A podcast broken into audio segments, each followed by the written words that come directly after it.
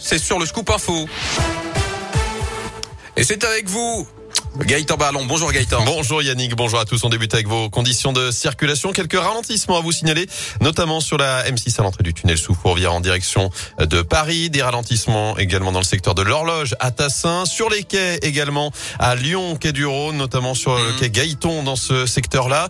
Euh, pas mal de difficultés. Également à prévoir aussi cette manifestation des étudiants tout à l'heure dans une heure. Le départ à 13 heures depuis le rectorat de Lyon, rue de Marseille, l'arrivée place Guichard. Des perturbations donc attendues dans le secteur. Attention également, ce week-end, la circulation sera dense samedi en direction des stations de sport d'hiver des Alpes. Ils ont futé. Il se Ah bah oui. drapeau rouge dans le sens des départs en Auvergne-Rhône-Alpes. Ce sera orange pour les retours. À la une de l'actu ce jeudi, l'affaire Maëlys, la quatrième journée du procès de Nordal Lelandais devant les assises de l'Isère à Grenoble. Après s'être intéressé à la personnalité de l'accusé, place aux faits ce sont les enquêteurs qui sont entendus aujourd'hui. Léa Dupérin. Oui, c'est d'abord le directeur d'enquête qui est revenu sur le déroulement très précis des faits ce soir d'août 2017 à Pont de Beauvoisin.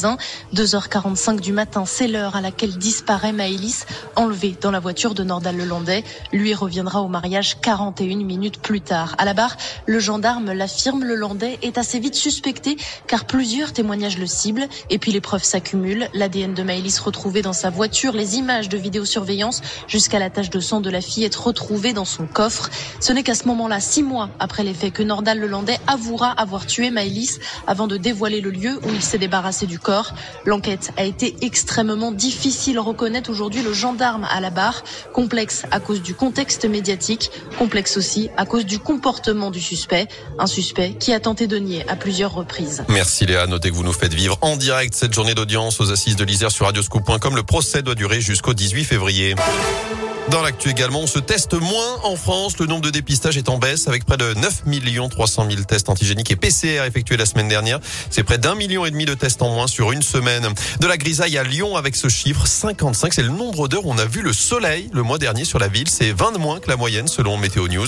En cause cette grisaille persistante, donc le manque de vent et la pollution. On fera un point complet sur la météo d'ailleurs à la fin de ce journal. Dans la région, il avait été sauvé par l'association Tonga Terre d'accueil Le Lion. John est décédé le week-end dernier au zoo de Saint-Martin-la-Plaine, près de Givors. Il était arrivé en 2020 très affaibli. Il avait dû être opéré deux fois, soigné pendant plusieurs mois.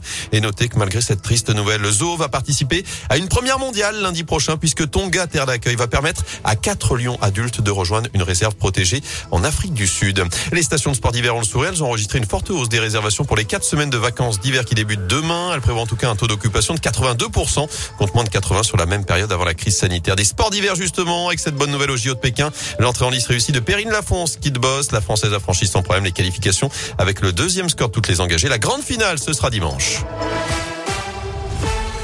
Tout est bon.